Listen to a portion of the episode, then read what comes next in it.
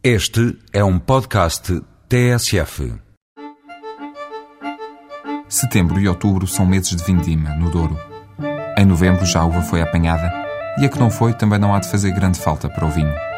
Novembro é por isso um bom mês para ver o Douro tal como ele é. Com menos turistas veem-se melhor os habitantes locais.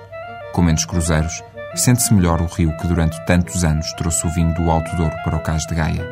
E daí, para o mundo. É precisamente aqui que começa amanhã um passeio especial para este fim de semana. Às nove e meia da manhã, no Cais de Gaia, embarque num cruzeiro que o levará por este rio acima. Até à Régua, no coração do Baixo Corgo, uma das subunidades que compõem o Douro. Aqui chove mais que no Pocinho, ao pé de Foscoa, mas nem por isso é menos Douro. Um Douro diferente apenas, menos quente e mais chuvoso. Muito mais chuvoso.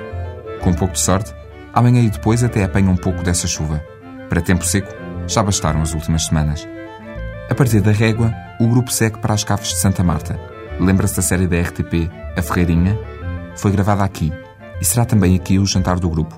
Bacalhau esfarrapado com broa e arroz em vinha de alho com lombo de porco fazem parte da emenda, assim como uma visita às caves e uma prova de vinhos. Pode ser que finalmente fique a saber a diferença entre um Tony e um Ruby, ou por que razão um vintage é mais caro que um reserva.